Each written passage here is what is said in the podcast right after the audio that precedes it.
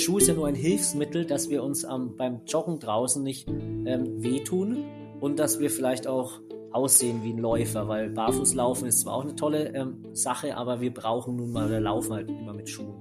Aber der Schuh und auch das ähm, Thema des Laufstils, ist ein bisschen schwierig zu erklären. Ich sage immer, du musst deinen Körper so hin entwickeln, dass dein Laufstil und auch dein Schuh nebensächlich ist. Denn dein Laufstil ist eventuell nur nicht optimal, weil dir gewisse Muskeln, gewisse Bewegungsabläufe ähm, fehlen. Und wenn du die dir antrainierst, dann wird dein Laufstil als Nebeneffekt besser und dadurch hast du keine Probleme mehr. Und oft sieht der Laufstil vielleicht komisch aus oder in der Achse sieht man, dass das Knie nach innen und nach außen schlackert oder der Knöchel nach innen einbricht und so eine Art ähm, ja, Supination ähm, entsteht. Und dann ist eigentlich eine Struktur im Unterschenkel, im Fußgewölbe, im Längsgewölbe, im Quergewölbe, irgendwas passt nicht an deinem Fuß. Und wenn du das hinkriegst mit Training, mit Übungen, dann ist dieses Thema erledigt und dann läufst du gut. Und eventuell ist dieser fehlerhafte Laufstil in dem Moment, wo ich sehe oder in dem Moment, wo das Problem entstanden ist bei demjenigen, ist natürlich der Auslöser, aber der Hauptgrund liegt quasi lange Jahre zurück oder eben noch nie gemachte Stabi-Übungen für den Fuß, dass der einen schönen Griff, eine schöne Kraft hat, dieses Joggen, dieses Rennen ständig zu verkraften.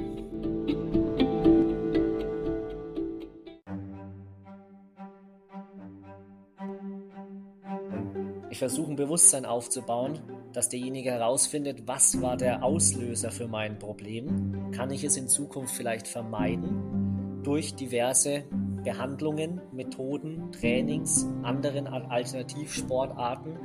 Ähm, ist es etwas, was vielleicht dauerhaft bleibt? Stell dir vor, du stürzt aus Versehen äh, im Wald oder beim Traillauf und ähm, reißt dir ein Stück Knorpel ab. Dann wird der Knorpel nicht wieder dran wachsen. Der wird dann wahrscheinlich geklettet, gesäubert. Das ist halt ein Unfall gewesen.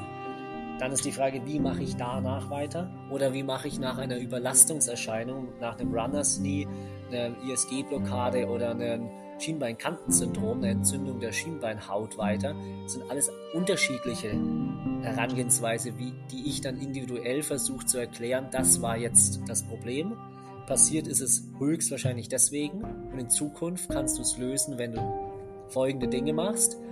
Und was ein ganz großer Aspekt ist, den ich unbedingt noch loswerden muss, heute, die meisten der Überlastungen können auch vermieden werden, wenn man seinem Körper gewisse Pflegemaßnahmen von außen gönnt. Und die wenigsten Läufer, die ich kenne, die, sag ich mal, im Hobby-Amateur-Bereich sehr ambitioniert unterwegs sind, gehen einmal die Woche oder schlimmstens einmal im Monat zu einer Massage, einem Physiotherapeuten oder einem Wellnessmasseur, einer Thai-Massage, was auch immer, wo sie ihre Muskulatur und ihren Körper pflegen lassen. Denn jeder Trainingstag ist ein, ein Reiz, der dem Körper gegeben wurde zum Anpassen. Also man hat ihn ja fast beschädigt, damit er besser wird. Und wenn ich das Ganze aber pflegen lasse, mein System, dann ist es seltener, dass diese Reize auch mal zu viel werden. Also so eine Massage tut eher jedem gut. Und wenn die auch noch intensiv, sage ich mal, eine Art Auskämmen der Muskulatur ist. Wie, genau, wie kann ich, kannst du mir nochmal erklären, weil ähm, ja. dass eine Massage, dass man sich äh, massiert, massieren lässt, äh, kennt ja jeder. Aber ja. ähm, ich habe keine Ahnung, ehrlich gesagt, was das genau mit dem Muskel macht. Ja, also was macht das denn mit genau. dem Muskel? Das reinigt den Muskel, das spült den Muskel aus. Der, das, die, die Massage bringt den Tonus aus der Muskulatur. Die, der Tonus ist quasi die Spannung in deiner Muskulatur durchs Training. Und von Training zu Training kann es sein, dass der ein oder andere der Zuhörer dazu neigt oder auch jeder Läufer, dass der Muskel immer mehr Spannung aufbaut. Und diese Spannung ist einfach irgendwann zu viel. Und dann passieren Defekte. Ein Nebeneffekt von sehr viel Training sind auch Verklebungen in der Muskulatur, an der Hülle der Muskulatur, von der Muskulatur zum Bindegewebe. Dort verklebt die ähm, Struktur man kann es, äh, viele nennen oder kennen auch solche Dinge als Triggerpunkte, Punkte im Körper, die häufig zu Verklebungen führen. Und wenn die verklebt sind und ich möchte eine intensive Einheit oder eine Laufeinheit machen, dann kann es genau an diesem Punkt zu einer Verletzung, zu einem Riss kommen und der Muskel äh, beschädigt. Und das kann ich alles vorher abwenden, indem ich mich regelmäßig bei einem Masseur, einer Masseurin auf die Britsche lege und diese Person kämmt die Muskulatur durch, löst die Spannung, löst die Verklebungen, lässt die Durchblutung und die Nährstoffe vermehrt und verbessert durch den Körper fließen und dann bin ich quasi ein bisschen resettet und kann weitere Trainingseinheiten drauf trainieren, ohne dass solche Verletzungen entstehen, muskuläre Verklebungen, Risse, Zerrungen etc. Also Respekt, hätte nicht gedacht, dass ich ähm, durch unseren Podcast heute wieder so viel äh, erkenne und le lerne. Und das ist ja eigentlich so Trivialwissen. Massage, ja, ist natürlich gut. Aber ja. ich wusste bis heute wirklich nicht, warum. Das genau. hast du genau. jetzt wirklich cool erklärt. Und äh, Zacharias, willkommen zurück. Äh, ich habe dich vermisst. Sehr gut. Ja, wir hatten zusammen äh, vor zwei, drei Wochen einen äh, spannenden Podcast zum Thema richtige Lauf- und Trainingsbalance 80-20-Methode. Genau. Und äh, der hat Spaß gemacht und da habe ich gedacht, okay, Zacharias muss wiederkommen und alle anderen Hörer haben es auch gesagt. so, so kam es jedenfalls bei mir an.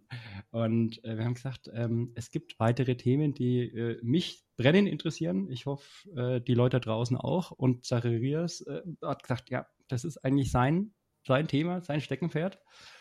Und das sind nämlich diese blöden äh, Laufverletzungen.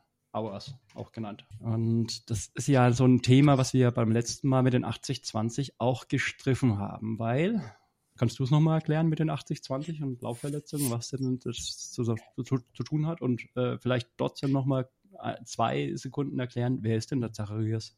Genau. Vielen Dank, Florian, dass ich hier sein darf und äh, wieder mit dir ein tolles Thema, ähm, ähm, ja, meine Meinung zu diesem Thema geben darf. Denn die Laufverletzungen sind immer ein leidiges Thema und jeder kennt sie, jeder hatte sie oder jeder weiß, was ich, äh, was wir gleich besprechen und meinen. Und unser letztes Thema mit diesem 80-20 Trainingsprinzip war eben, dass man im zu 80 Prozent ähm, seiner Woche oder seiner äh, Wochenbelastung oder Trainingszeiten in einem ruhigen beziehungsweise unter ähm, nicht unterschwelligen, aber einem ruhigen Tempo unterwegs sein sollte und nur 20 Prozent in hochintensiven oder Laktaziden oder Intervallthemen sich aufhalten sollte.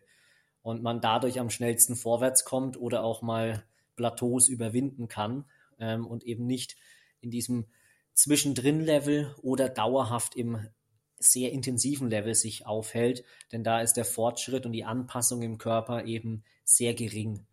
Ähm, und wer sich dort oben häufig ähm, aufhält, der ist auch häufiger von den Themen, die wir heute besprechen, betroffen, aber auch wer sich mal perfekt an diese äh, Methode hält, wird auch an einer Laufverletzung nicht vorbeikommen, obwohl man das immer vorsichtig als Verletzung nennen muss, denn ich sehe es eher immer als Anpassungserscheinung des Trainings und das Training war anscheinend zu intensiv oder etwas war zu stark belastend für den Körper und dadurch kam es zu einer Überbelastung und eine, sag ich mal, äh, eine Überbelastungserscheinung. Und das ist dann im Endeffekt eine Verletzung oder ein WW oder ein Auer, wie du es genannt hast. Mhm. Dann kommen wir gleich nochmal drauf zu. Also das war so das Thema vom 80-20 und dann haben wir gesagt, ja gut, ähm, Laufverletzung ist ja ein Grund davon, genau. Jetzt ja. nochmal zu dir, ähm, Zacharias. Wer ja. bist du?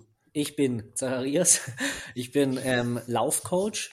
Ich habe ähm, meinen Hauptfokus äh, im Bereich wie bringe ich Läufer mit Struktur vorwärts äh, oder wie kann ich Läufern ihren, ihre Ziele in die richtige Richtung ähm, bringen oder sie in die richtige Richtung lenken und ähm, betreibe ein Fitnessstudio, ähm, ein sogenanntes ähm, Personal Trainings Mikrostudio, wo ich rein mit Laufsportlern oder Menschen, die im Laufen etwas verbessern, verändern wollen, Lauf Laufanalysen, Lauftechniken, als auch nach oder während einer Verletzung wieder dort rauszukommen. Denn ich habe dort diverse Geräte, in dem Fall ein alter Skilaufband, was ein sehr seltenes Gerät ist, wo Das hört sich immer an wie ein alter Ski, ne? Ja, ein alter Ski. Das ist glaube ich, mit Skifahren nichts zu, hat, nee, tun. Ne? Alter, alter G würde ich es nennen, weil das ist ein Anti-Gravity-Laufband. Ähm, die Marke ist aus USA, wird in Europa nur von einer anderen ähm, Firma vertrieben. Das müssen die Leute sich mal, äh, weiß nicht, kann man sich das bei euch, also wenn, wenn man jetzt auf YouTube äh, Fittertech eingibt, dann sieht man das? Weil genau. Sonst, das ist schwierig das so zu beschreiben, aber wenn die Leute ja sowieso jetzt einen Podcast haben, dann haben sie auch Internet, dann können sie auch YouTube anschauen. Exakt. Heißt, die, da könnte jeder mal ähm, parallel mit dem Handy auf ähm, YouTube Fittertech eingeben oder auch Zacharias Wedel. Das würde er sofort auch gleich finden, denn da habe ich einige Videos, ähm, ganz kurze, aber auch ein bisschen längere Videos, genaue Erklärvideos, was mache ich, wie mache ich das? Und was ist mein Studio eigentlich, was ist das, der Sinn mhm. und mein, meine Philosophie. Und da kommt jetzt dieses Skifahr-Laufband ähm, auch. Richtig, da kommt dieses äh, alter Skifahr-Laufband, wo man sieht, wie ein Mensch hineinsteigt, dann geht ein großer Luftsack um ihn herum, äh, bläst sich mit Luft auf. Und danach hebt dieser Mensch einfach ab und ist ein bisschen wie auf dem Mond schwerelos das Gerät wurde erfunden vor 30 Jahren von der NASA in USA, um herauszufinden, wie, was passiert, wenn ein Astronaut viele Jahre in Schwerelosigkeit ähm, sich aufhält. Was passiert mit seinen Muskeln? Mhm. Ob, nehmen die ab? Nehmen die zu? Was ist, wenn er in der Schwerelosigkeit Sport macht und rennt? Hat es einen positiven oder negativen Effekt auf seinen Körper? Um das herauszufinden, wurde das Gerät entwickelt als es fertig war, hatte man herausgefunden, Mensch, das ist doch eine geniale Sache, Reha-Patienten, Soldaten mit ähm, Amputationen oder Verletzungen im, im Beinbereich wiederherzustellen. Und irgendwann war einem klar, das war eine ganz tolle Erfindung für den gesamten Reha, Leistungssport, Rehabilitation nach Erkrankung, Verletzung, hüftabwärts. Und okay, das jetzt muss Gerät, ich aber dich genau dazu jetzt gleich fragen. Was ist, wenn ich jetzt keine Laufverletzung aktuell habe? Äh, macht es trotzdem Sinn, so ein alter Ski-Gerät äh, zu berühren? Und warum? Ja, absolut interessante Frage, denn die Hälfte der Menschen oder mehr als die Hälfte, die zu mir kommen wegen dem Gerät gehen, sind dort wegen einer Verletzung. Und dann gibt es vielleicht 20, 30 Prozent, die sind komplett fit und gehen auf dieses Gerät, um ein ganz gezieltes Übertraining zu praktizieren. Das kann man sich so vorstellen, wenn mein Körpergewicht leichter ist, mein ganzer Körper weniger Belastung beim Rennen auf sein Herz-Kreislauf-System erfährt, aber die Beine schneller laufen, als er jemals unter dem vollen Schwere, äh, unter der vollen, ähm, ja, unter der vollen, mir fehlt Belastung. das Wort, Belastung oder ähm, Schwerkraft, das mhm. war's, dann kann sein Muskel, seine Sehnen- und Bandapparate im Bein-Hüftbereich bereits, ich sage jetzt einfach mal eine Zahl, 3 Minuten 15 auf den Kilometer laufen, aber sein Herz-Kreislauf-System und sein Körper sind von den Pulsbereichen, wieder zurück bei 80-20, in einem Bereich, als wenn er einen Grundlagendauerlauf macht. Und dann erreiche ich im Herz-Kreislauf-System einen Grundlagenlauf und Training und in Beinen erreiche ich einen maximal schnellen GA2-Dauerlauf oder Wettkampftempo. Und beide Reize werden gleichzeitig in den Körper gegeben. Wir haben zwar ein ganz anderes Thema, aber das ist trotzdem heiß, das Thema. Ähm, Heftig, ähm, heißt oder? Das, heißt, heißt das jetzt, ähm, meine Muskeln wachsen dann, wenn ich keine äh, Schwerkraft habe oder eben nicht? Nee, die wachsen nicht. Sie kriegen aber einen Schnelligkeitsreiz, einen äh, Frequenzreiz und können den, wenn es unter Normalkörpergewicht auf, dem, auf der Straße, auf der Bahn, im Wald ähm, umgesetzt wird, schneller und einfacher und besser umsetzen. Also ich beschleunige quasi deine körperliche Fitness und deine Form auf ein Event hin. So machen das Leistungssportler, die kommen zu mir, um kurz vor den Events kein Risiko de, des Übertrainings einzugehen, aber ihnen in den Beinen den gewissen ähm, das i-Tüpfelchen zu geben, um dann perfekt fit zu sein, ohne dass sie sich eventuell mit einem Training abgeschossen haben. Also, ich, ich, ich verstehe es ehrlich gesagt immer noch nicht. Das müssen wir äh, entweder heute oder ein anderes Mal. Äh, das, das, also meine, meine konkrete Frage ist daran, ähm, Geht es da um Technik oder warum, wenn ich, also meinst du, das ist wirklich nur äh, Gewöhnung an die Frequenz und an die Abläufe, die praktisch rein mechanisch, ohne Kraft dann ähm, der Körper erlernt? Oder ist es Technik? Weil, weil wenn es Kraft nicht ist und Ausdauer ist es ja dann auch nicht, oder doch? Ja, es ist quasi die, die Technik, die deine Beine über einen längeren Zeitraum so schnell laufen lässt, dass er eigentlich nicht geschafft hätte, weil er hätte, der Körper hätte viel zu viel Laktat bei der Geschwindigkeit, würde motorisch nicht mehr funktionieren und das Risiko einer muskulären Verletzung oder überhaupt einer mhm. Verletzung ist mhm. unglaublich mhm. hoch. Und das schalte ich aus, weil der Aufprallreiz, das Körpergewicht alles reduziert ist, aber die Beine müssen wirklich 19 kmh rennen. Und das ist fast schon modernes Doping, ähm, aber es ist keine Substanz, die ich dem Körper gebe, sondern ich gebe ihm zwei Reize gleichzeitig. Entweder muss ich montags, sage ich jetzt mal, 100 Meter, 10 mal 100 Meter auf einer Bahn sprinten, um Schnelligkeitsausdauer zu kriegen. Mhm. Oder ich mache einen Grundlagendauerlauf. Beides kann ich an einem Tag nicht machen. Und auf mhm. diesem Gerät kann ich aber beides auf einmal durchführen.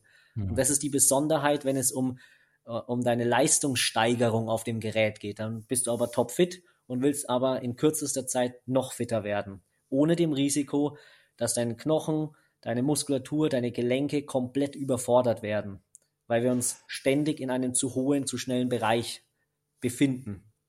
Du hast 140 Puls, mhm. sagen wir so, ja. und deine Beine rennen aber unter einem Vierer-Schnitt oder 330. Und das ist natürlich was ganz Besonderes, weil zwei Reize gleichzeitig den Körper erreichen. Wenn die verarbeitet werden, hast du einen schnelleren ähm, Fortschritt. Also so ein alter Ski ist schon was Schönes. Ist was Interessantes. Jetzt haben wir gleich alle zu. Man muss nicht immer einen neuen Ski kaufen, einen alten Ski, der, der ist manchmal auch gut. Ja. Ähm, na, wir müssen nochmal zurück zum Thema Laufverletzung, aber das, das hat mich jetzt wirklich äh, richtig brennend interessiert. Insofern cool, ja. dass du es gleich mal erklärt hast. Ähm, ein so ein Thema mit, mit Laufverletzung ist, dass es schwierig zu vergleichen ist mit irgendwie anderen Erfahrungen. Man kann sich ja beim Laufen mit Freunden unterhalten, mit, weiß nicht, Trainingskameraden und der kann einem sagen, hey, gib mir den Tipp oder den Tipp, 80-20 zum Beispiel, kann er ein bisschen erklären. Aber Laufverletzung geht kaum. Jetzt versuchen ja. wir mal anzufangen mit, mit der Frage, was ist denn normal? Also Jetzt stell dir mal vor, äh, Läufer A fängt das Laufen an und hat nie Laufverletzungen. Ist das jetzt normal oder ist, ist es normal, wenn man immer wieder Laufverletzungen hat? Ich meine, du hast eins schon mal gesagt, du hast gesagt, Laufverletzung, so definiere ich ja auch, ne? ähm, ist relativ normal, wenn man viel läuft, wenn es kleine Verletzungen sind und wenn man darauf hört.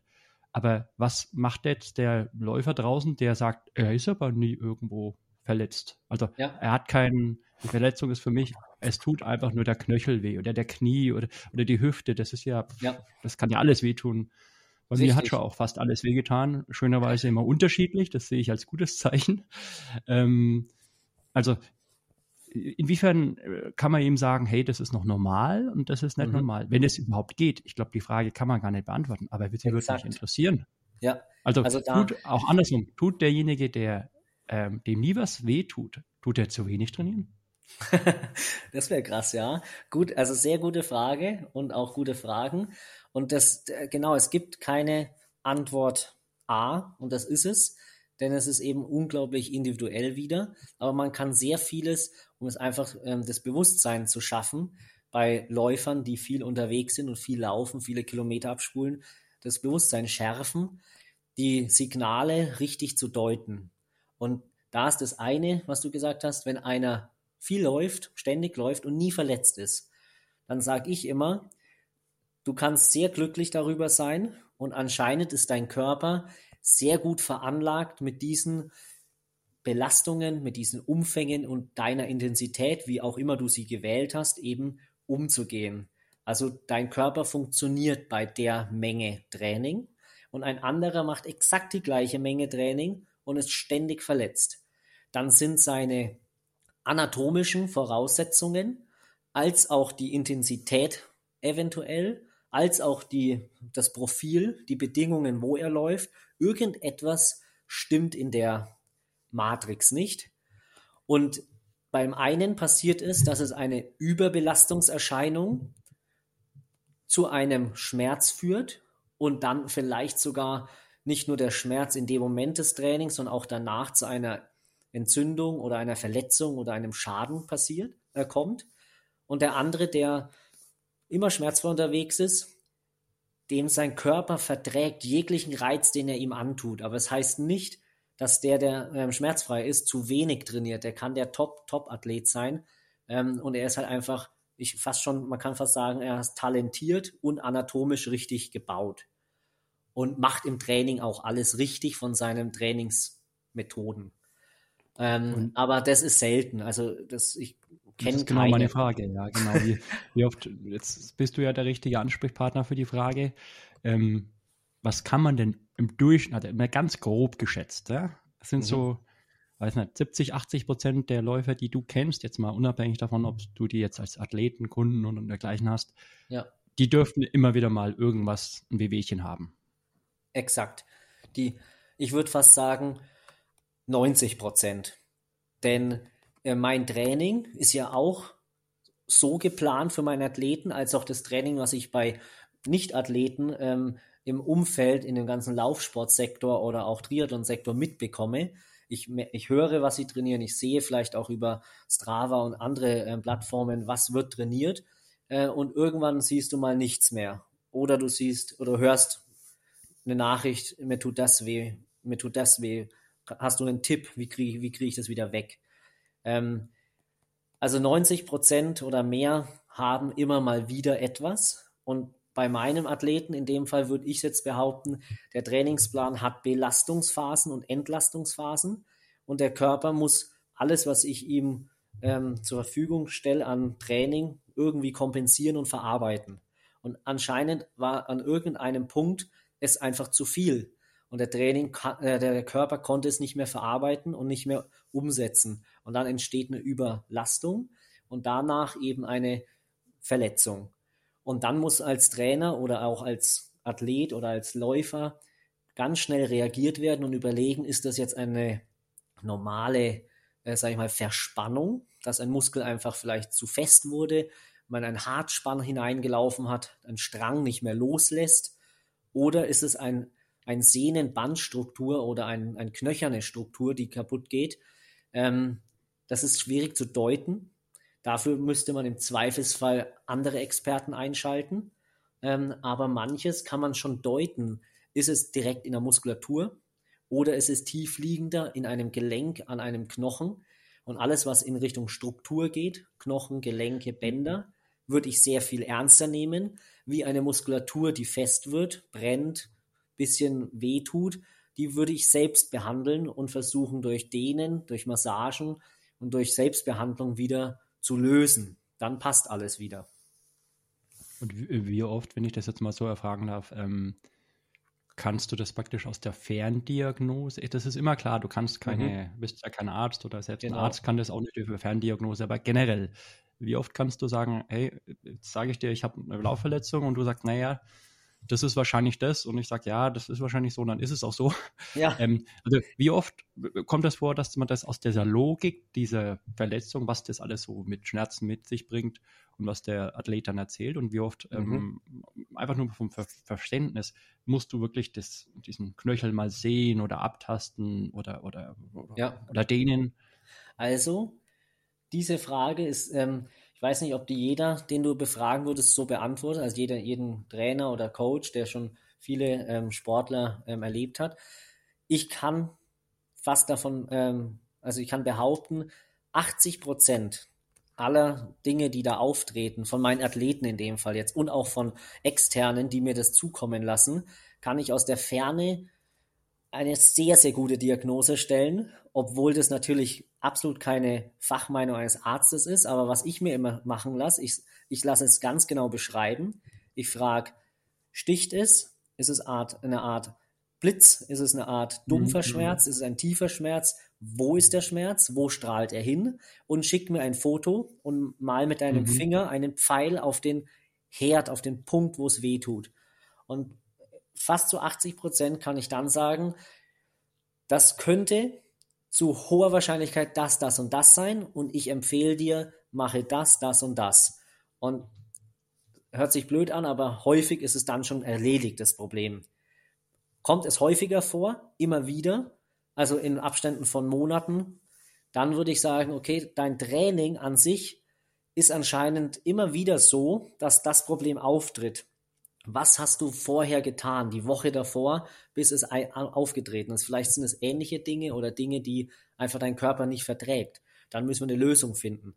Weil aus dem ganz normalen Training heraus, wenn ich fünf Jahre lang oder zwei Jahre lang schön entspannt laufe und im dritten Jahr fängt es an, überall weh zu tun, dann kann ich ja anatomisch nicht in den ersten zwei Jahren super laufen und im dritten Jahr ist meine Anatomie neu und irgendein Problem ist aufgetreten. Ich muss mehr Intensität, ich muss mehr Umfänge gemacht haben oder es muss irgendein Parameter sich verändert haben, dass der Körper jetzt reagiert und ein und Problem hat. Was ist dann aus deiner Erfahrung der Haupt, die Hauptursache? Die Hauptursache. Viel, viel, aber wenn, wenn, man sagt, okay, ist es dann die Überlastung meistens oder ist es dann, hat man ein neues Training? Also ich gebe dir jetzt mal ein Beispiel. Na, äh, ja. kommen die Beispiele später. Ja, mach, mach also, du erst mal. Ich habe eine sehr, sehr gute ähm, Aussage häufig, denn das geht meistens über die Umfänge, die ein Sportler läuft. Und wenn ich in einem Jahr, ich sage einfach mal 1000 Kilometer laufe, weiß nicht, ob das jetzt für mhm. die Zuhörer viel oder wenig ist, aber ich sage einfach mal 1000, das einfach zu, zu äh, rechnen. Und ich laufe im nächsten Jahr 1500 Kilometer insgesamt, dann sage ich, das hat, ist schon deutlich zu viel. Das hat sofort ähm, so viel Umfangsteigerung, hat meist, kann dein Körper meistens nicht vertragen. Wenn ich 10% der Laufkilometer von einem Jahr auf das nächste Jahr steigere, ist es eine gesunde Steigerung und kann vom Körper kompensiert und angepasst werden. Und dann kann ich innerhalb von 10 Jahren alle Jahr 10% mehr, dann komme ich auf eine unendlich große Zahl und so viel braucht man meistens noch gar nicht. Aber das wär, würde ich jetzt persönlich als Faustformel weitergeben, Umfänge nicht mehr als 10% pro Jahr zu steigern, dann kann dein Körper nachkommen. Da, da hake ich mal gleich ein. Mhm. Ähm, ich denke, also so, so eine Formel und so eine Logik müsste den Läufern bewusst werden und wenn nicht, dann müssen sie sich damit irgendwo schon mal nochmal ja. äh, erkundigen. Was ist jetzt aber, ich sage jetzt mal so, hm, wie soll ich das sagen? Ähm, für mich ist es ein Unterschied, ob man ähm, wieder mit, mit diesen mit, mit, schnellen Geschwindigkeiten trainiert oder mhm. extrem langsam. Und wenn man mhm. extrem langsam läuft, ist es dann nicht so, oder ist immer wirklich eine offene Frage, ich weiß es nicht, aber ich meine Erfahrung, dass du dann viel schneller auch die ähm, äh, die Zeit oder die Kilometer, die Distanz erhöhen kannst, weil du ja gerade nicht auf deine 90% Auslastung und mhm. ähm, sagen wir mal, auch der, der Einschlag von deinem Fuß ist ein ganz anderer, als wenn du äh, halb so schnell läufst. Ja. Also du sagst quasi, wenn ich langsamer und ruhiger unterwegs bin, kann mhm. ich mehr als Wesentlich 10% mehr. pro Jahr steigern. Das ist eine Frage. So ja. war es bei mir. Ja. Ich, hatte, ich hatte verschiedene Laufverletzungen, aber ich hatte, keine Ahnung, bei mir war es so, ich habe über Jahre nicht, dann 500 Kilometer und dann 2000. Ja, hui.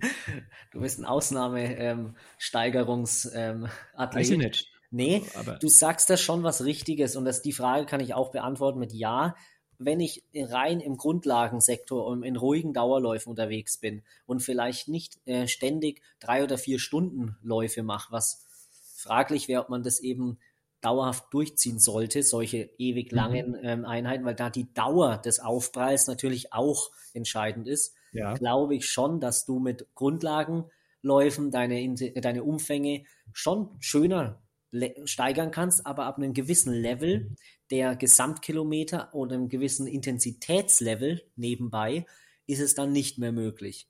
Und jemand, der eben sich nicht an die Vorgaben des 80-20-Trainings oder einer, sag ich mal, ähnlichen Methode hält, neigt eher dazu, weil er ja ständig in den intensiveren ähm, Einheiten unterwegs ist, dann auch noch mehr als 10% steigert in einem Jahr. Das ist einfach dann zu viel für den Körper. Also das kann man schon nochmal differenzieren, diese 10%. Finde ich, finde ich genau richtig. Ja. ja. Und wir, also das ist also Nummer eins äh, der Laufverletzung ist ähm, der Umfang. Der Versteh Umfang, ich? der ähm, zu schnell auf zu viel mhm. gesteigert mhm. wird und man keine Ruhephasen da drin einbaut. Denn mir, für mich als Trainer ist eine Struktur da, Aufbau, also Belastungswochen, Entlastungswochen, Belastungswoche, Entlastungswoche. Ob man jetzt zwei oder drei Belastungswochen macht und dann eine, mhm. da ist jeder Trainer anders. Ich bin jetzt auch kein jemand, der sagt, so ist es und anders nicht, weil es, jede Methode, die Erfolg hat, ist eine gute Methode.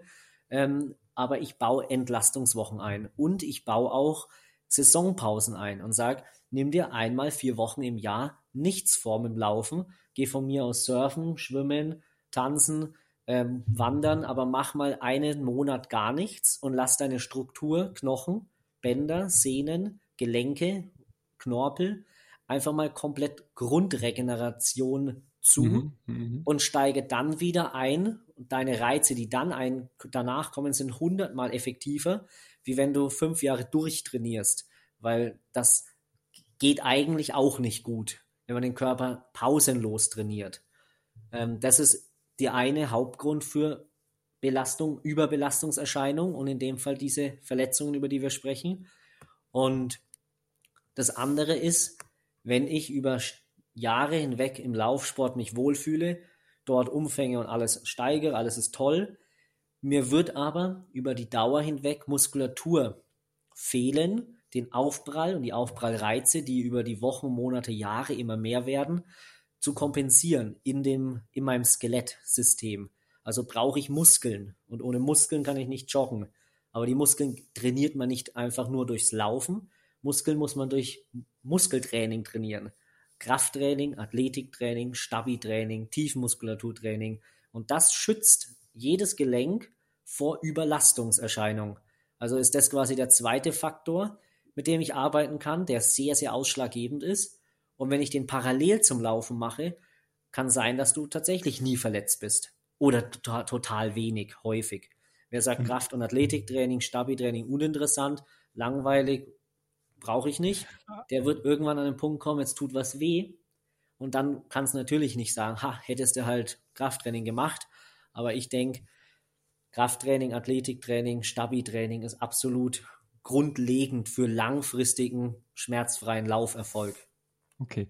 Ähm, das ist ja ein Kernpunkt, finde ich. Darauf müssen wir danach nochmal eingehen. Jetzt dazu die Frage, man sagt doch immer, die Muskeln baut man relativ schnell auf. Was relativ lange braucht, sind alles andere Sehnen und mhm. äh, helfe mir, was gibt es neben Sehnen? Äh, ja, das, was halt äh, sich über, über, keine Ahnung, Jahre oder Jahrzehnte erst aufbaut oder verlängert. Ja. Ist das so? Also meine Frage ist, wenn ich jetzt einen Marathon laufen will, ne? Mhm. Ähm, dann baut sich der Muskel, den, der ich, äh, den ich brauche für den Marathon, relativ schnell auf. Aber mhm. wenn ich halt laufend, also wenn ich öfter mal Marathon laufen will, dann sagen irgendwann die Sehnen, nee, das ähm, mach jetzt mal nicht, sondern ja. mach erst mal die Pause, wie du selber sagst. Ne? Also Richtig. Ist, du sagst ja jetzt, nee, trainier die Muskeln, damit meinst du aber wahrscheinlich beides, oder? oder? Ja, das kann man auch super einfach, ich versuche immer das so schau schaubildlich ein bisschen zu erklären. Du trainierst den Muskel, mit einer Übung, entweder einer Kraft- oder einer Athletikübung oder sogar auch durchs Laufen. Du kannst auch durch Bergläufe, durch Sprints trainierst du die Muskulatur auch in Form von Wachstum, Schnelligkeit, Explosivität, Volumen. Aber das Entscheidende, äh, was man da verstehen muss, der Muskel setzt mit einer Sehne am Knochen an. Jetzt trainiere ich den Muskel, super. Und der Übertrag der Kraft, die du in dem Muskel entstehen lässt, geht in eine Sehne über und setzt an einem Knochen an. Und wenn dein Muskel zu schnell zu viel Kraft kriegt oder zu viel trainiert oder so weit trainiert wird, dass er in die volle Übermüdung kommt, zum Beispiel monatlich ein Marathon laufen, ähm, dann wird diese Sehne am angewachsenen Punkt am Knochen gereizt, entzündet, ähm, vielleicht sogar rausgerissen, Schambeinentzündung, der Klassiker. Da reißt quasi die Sehne aus dem Adduktorenbereich am Becken ab. Und das ist eine Überlastungserscheinung. Eine klassische Sportlerüberlastungserscheinung, Schambeinentzündung mit Schambeinverletzung bis zum Abriss. Und passiert nur, weil man den Muskel wie ein Irren trainiert und die Sehne nicht nachkommt. Die braucht viel länger, um sich zu adaptieren und diese Belastungen zu verstehen und umzusetzen. Und da ist wieder dieses Thema, wie schnell passe, äh, wie schnell steigere ich Umfänge und Intensitäten. Darf ich dich da trotzdem nochmal stoppen oder pausieren? Ja. Äh, dein dein Stabi-Training, ähm, ich Ja. sag jetzt mal von deinem, weil das, was du halt an, allgemein das Stabi-Training, was Mhm. jeder Läufer weiß, dass er es machen muss, aber viel zu wenig machen. Ja. Ähm, damit trainiert man die Muskeln oder die Sehnen? Oder beides? Oder Ah. weil, weil ich jetzt raushöre, naja, die Ja. Sehnen, die werden nur schwierig trainiert, die werden durch Belastung trainiert und das halt über Jahre, richtig? Genau. Und durch gezieltes Kraft- und Athletiktraining trainiere ich den Muskel, mache ihn stabiler und fitter und gleichzeitig wird Sehnenstruktur stärker, fitter und auch angepasst. Aber also das ist etwas, was gleichzeitig passiert und dann Zeit braucht, um sich anzupassen. Und wenn ich parallel während dem Joggen in den Pausentagen dazwischen, sage ich jetzt einfach mal, Athletik, Stabi, Krafttraining, Tiefmuskulatur, Balance, verschiedene dieser Trainingsformen anwende, dann wird sich die Sehne auch mit anpassen. Und dann ähm, sind Belastungen, die vom Laufen herkommen, besser kompensierbar. Weil die Übung, die du machst beim Kraftathletiktraining, ist ja viel anspruchsvoller, intensiver für eine einzelne Muskulatur oder Kette. Und beim Laufen brauche ich alles gleichermaßen, den ganzen Körper dazu. Mhm. Mhm. Und diese Belastungen sind eigentlich locker vertragbar, wenn ich das Grundsystem an Muskulatur, Sehnen und Bänder auf dem Level habe, das ich brauche, um mein Joggen umzusetzen. Also dann ist es wieder die Sehnen und der ganze ähm, restliche Muskelapparat, der, ähm, den trainierst du auch im Stabi, aber Ja. halt erst auf eine Zeit von, wie gesagt, Jahren. Also da Richtig. musst du halt dabei bleiben beim Stabi. Und Genau. das ist dann, dann deswegen schon wieder. Wenn ich jetzt nur den Muskel anschaue, wie Mhm. schnell rentiert sich dann ein Stabi-Training? Weil Muskelaufbau, habe ich ja behauptet, geht schnell. Ich weiß nicht, ob es ist, aber. ich ähm, finde schon also- schnell. das heißt, Also wenn ich- ich jetzt sage, ich mache zwei Monate mein Stabi ordentlich, ist das schon die Hälfte der Miete? Die halbe? Tatsächlich würde ich das fast so sagen, wenn du zwei, besser drei, ich mag das mehr, gleich drei Monate im Winter oder in einer Phase, wo du keine Wettkämpfe hast, in der Off-Season und für die meisten Läufer in Mitteleuropa ist der Winter ja die Off-Season von der Temperatur und von den Events her, ist es sinnvollste, den Winter über neben ruhigen Grundlagenläufen, Ausbau der Grundlage zu nutzen, um Kraft, Stabi, Athletiktraining, zwei Monate, was du sagst, machen. Und dann habe ich schon ein muskuläres Niveau, was mich persönlich über die ersten Monate der Sommersaison, der Hauptsaison, locker drüber bringt. Am Ende einer langen Saison kann es zwar dann sein, da ist dann schon wieder zu wenig Substanz da, also die Muskulatur leidet etwas äh, unter den ganzen Laufeinflüssen und den ganzen Events, die man Also vielleicht die wird nicht besser, sondern schlechter? die wird schlechter, richtig. Du verschwendest sie fast schon, du verbrauchst sie und müsstest sie im Winter wieder auf ein neues oder auf ein äh, Level zurückholen. Ich habe immer o Oktober bis März ist in meinem Geist und in meinem Kopf Krafttrainingsfokus mit Ausdauersport außen herum. Und vom März ab bis Oktober mache ich halt meine meisten Wettkämpfe und dort profitiere ich von meinem Winterkraftathletik-Fokus, obwohl ich das Laufen im Winter nie weglasse, weil im Winter wird der Athlet gemacht, der im Sommer seine ähm, Erfolge feiern möchte. Es kann natürlich auch anders liegen. Ich sage jetzt nur Winter und Sommer, weil es in Deutschland so eine gute Saisonplanung ist. Ist doch auch schön für denjenigen, der da draußen jetzt hört, er muss jetzt äh, Stabi-Training machen, dann Ja, können ihm schon drei Monate zum Verfolg äh, Absolut. reichen. Und das ist gerade so, was Verlaufverletzungen angeht, das hilft dir dann schon. richtig. Richtig? Okay, Ja, ist. Absolut. Und Das ist häufig nur eine Disziplin und eine Umsetzungssache. Natürlich macht das Laufen viel mehr Spaß, wenn ich jetzt so als Läufer auch sprechen kann. Macht mir das viel mehr Bock. Aber mir macht es auch irgendwie, ich fühle mich dann noch besser, wenn mein ganzer Körper stabil von Muskulatur umgeben ist. Ich bin jetzt nicht breit, wenn man mich kennt, ich bin ziemlich dünn und man hat das Gefühl, wo hast du denn schon Muskulatur? Deine, deine ich sage dann häufig, mein Schien, äh, meine Wade oder mein Unterschenkel, da ist eigentlich nichts außer Schienbein, weil man erkennt nicht richtig meine Wadenmuskulatur. Da mache ich immer Witze drüber. Aber man sieht Muskeln und Kraft nicht. Die können auch versteckt sein. Die sind aber trotzdem da. Man muss nicht Volumen haben, dass man gleich irgendwie ähm, ein, ein Muskelpaket rumträgt, weil das ist ja auch wieder anstrengend, mehr Gewicht in Muskulatur zu versorgen mit Sauerstoff.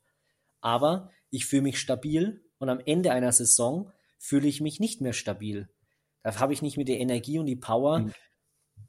Mich, äh, fühle ich mich nicht mehr so wohl. Und dann freue ich mich auf diese Zeit, wo ich das Ganze wieder hochleveln darf. Und wie viel, wie viel ähm, Stabi-Einheiten hast du dann im Durchschnitt? Oder für, sagen wir mal so, für jemanden, der es anfangen will, reicht dem eine, sagt er zwei pro Woche oder drei oder? Ja, also ähm, zwei pro Woche würden ausreichen, langfristig. Aber ich würde tatsächlich mit einer pro Woche anfangen, eine Dreiviertelstunde. Mhm. Dann hat man aber erstmal drei, vier Tage fetzen Muskelkater. Mhm. Und in der mhm. nächsten Woche mache ich zwei Trainings. Wenn ich die beiden von dem Muskelkater oder von dem Reiz, der da entstanden ist, vertragen habe, ab dann habe ich keinen Muskelkater mehr beim Athletik- und Stabi-Training. Dann mache ich ähnliche Übungen ähm, mit leichten Varianten natürlich. Ab dann zweimal die Woche durchgängig. Das würde ich mhm. jedem empfehlen, der gerade zuhört und Interesse hat, Athletik, Stabi zu und machen wenn du jetzt zwei Leute hast, du hast einen ähm, Läufer, der trainiert zehn Stunden die Woche und du hast einen Triathleten, Triathleten der trainiert zehn Stunden die Woche. Ist ja. es dann so, dass der Triathlet durch Schwimmen und Fahrradfahren halt grundsätzlich schon mal andere Muskeln mitbringt und das ist vorteilhaft oder Absolut. ist es gar nicht so viel? Ja, der Triathlet in dem Fall, wenn er keine klaren Defizite aufweist und auch, ähm, sag ich mal, körperlich keine Wehwehchen über Jahre hinweg immer wieder kommen und gehen sieht, dem würde ich fast minimalstes Athletiktraining aufschreiben, einmal die Woche, einfach nur um ein paar ähm, Knöchel, Kniegelenk, Hüftgelenk zu, zu stabilisieren in der Tiefe, dass alles passt für die nächste Saison. Und der Nurläufer, den würde ich ganz anderes, deutlich äh, intensiveres Kraft-Athletiktraining aufschreiben, dass der Muskel ähm, stärker wird, denn der hat nur diese eine ähm, Sportart und Radfahren und Schwimmen ist eine hervorragende Alternativsportart für einen Läufer. Und irgendwann ist derjenige dann auch gleich Triathlet, wenn ihm das auch noch Spaß macht, die anderen Sportarten. Aber ich sage immer, Kraftathletiktraining ist eine Alternativsportart zum Laufsport. Und wer da so ein bisschen das so abstempelt, der macht's einfach, weil er besser im Laufen wird. Und der andere, der es anfängt zu tun und es cool findet, der ist natürlich dann in beiden Sportarten happy, wenn er es machen darf. Und ähm, was glaubst du, jetzt war es bei mir so, dass ich zum äh, Fahrradfahren, zum Swiften, ja. kam über, über eine Laufverletzung. Ich konnte anderthalb Monate wegen Schmerzen an der Hüfte, war nie irgendwie wichtig, also habe ja. ich seitdem nie wieder gehabt, aber es war wirklich, war gerade die Zeit, wo ich halt von 500 auf 2000 Kilometer äh, kommen ja. bin und dann hat die Hüfte wehgetan. Mhm. Äh, dann habe ich Swiften angefangen. So, ja. Wie viele Leute, glaubst du, weil du kennst ja viel, haben genau so einen Werdegang? Also wie oft ist Swift jetzt schon äh, monatlich abonniert worden, weil Deswegen. es eine Laufverletzung gibt?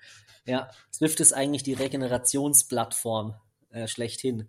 Oder halt, ja, ich würde fast behaupten, jeder, der länger als ein Jahr läuft, ähm, wird sich damit beschäftigt haben, ähm, irgendwann mal alternativ Rad zu fahren. Und Swiften und äh, Indoor-Cycling auf einem smarten Trainer ist natürlich das naheliegendste und entspannteste, wenn man sich äh, leisten kann und will und da Spaß dran hat. Und du musstest es in dem Fall machen, weil die Hüfte wehgetan hat und das war deine Lösung für immer jetzt. Denn deine Anpassung anscheinend war nicht schnell genug in der Hüfte. Das Radfahren ist aber so kontrolliert und so schön eine, in einer Achse, dass dein Gesäß, Oberschenkel, Vorder-, Rückseite, wenn man schön zieht und drückt beim Radfahren, dann trainiere ich einen sehr, sehr guten Muskelapparat äh, ums Knie und um die Hüfte herum. Und das bringt mir beim Laufen auch etwas. Sehr, sehr viel sogar. Und deswegen glaube ich schon, dass äh, ich 90 Prozent der Leute, die langfristig Läufer sind oder laufen wollen, ähm, sage, Swiften oder Radfahren an sich ist jetzt keine verkehrte Maßnahme für dich mhm. meistens die Lösung, schmerzfrei zu sein. Ja, ja, kann ich so sagen. Ich finde es ja nur so lustig, weil. Ja. Nur beim Radfahren. Das war so sicherlich nicht gewollt, aber irgendwie die ganzen Leute, die Läufer am Schluss Triathleten, weil sie halt Verlauf, ja. verletzt waren und, und dann Fahrrad fahren mussten und dann müssen sie halt noch schwimmen lernen. Gut. Richtig. Und ich dachte, ach, dann, jetzt mache ich gleich Triathlon, wenn ich, wenn ich schon alles mache. Das Einzige beim Radfahren ist, dass es eben ja eine, eine gleichmäßige Belastung der Muskulatur ist und du als Läufer dadurch diese Aufprallreize, die du brauchst als Läufer, dass dein Knochen, genau. die hast du nicht da. Nee.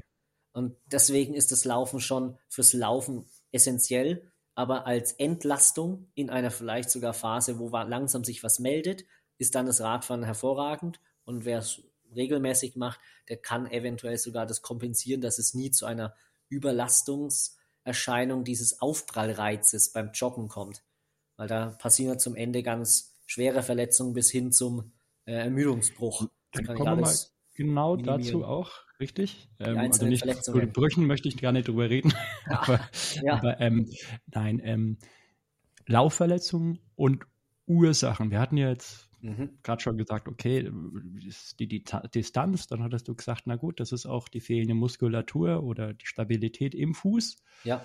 Äh, ein spannendes Thema, so war es bei mir dann auch. Ich habe das Ganze dann geschoben auf den Schuh. Ah, der Klassiker. Beziehungsweise nicht auf den Schuh, aber auf den Laufstil. Mhm. Ähm, ja.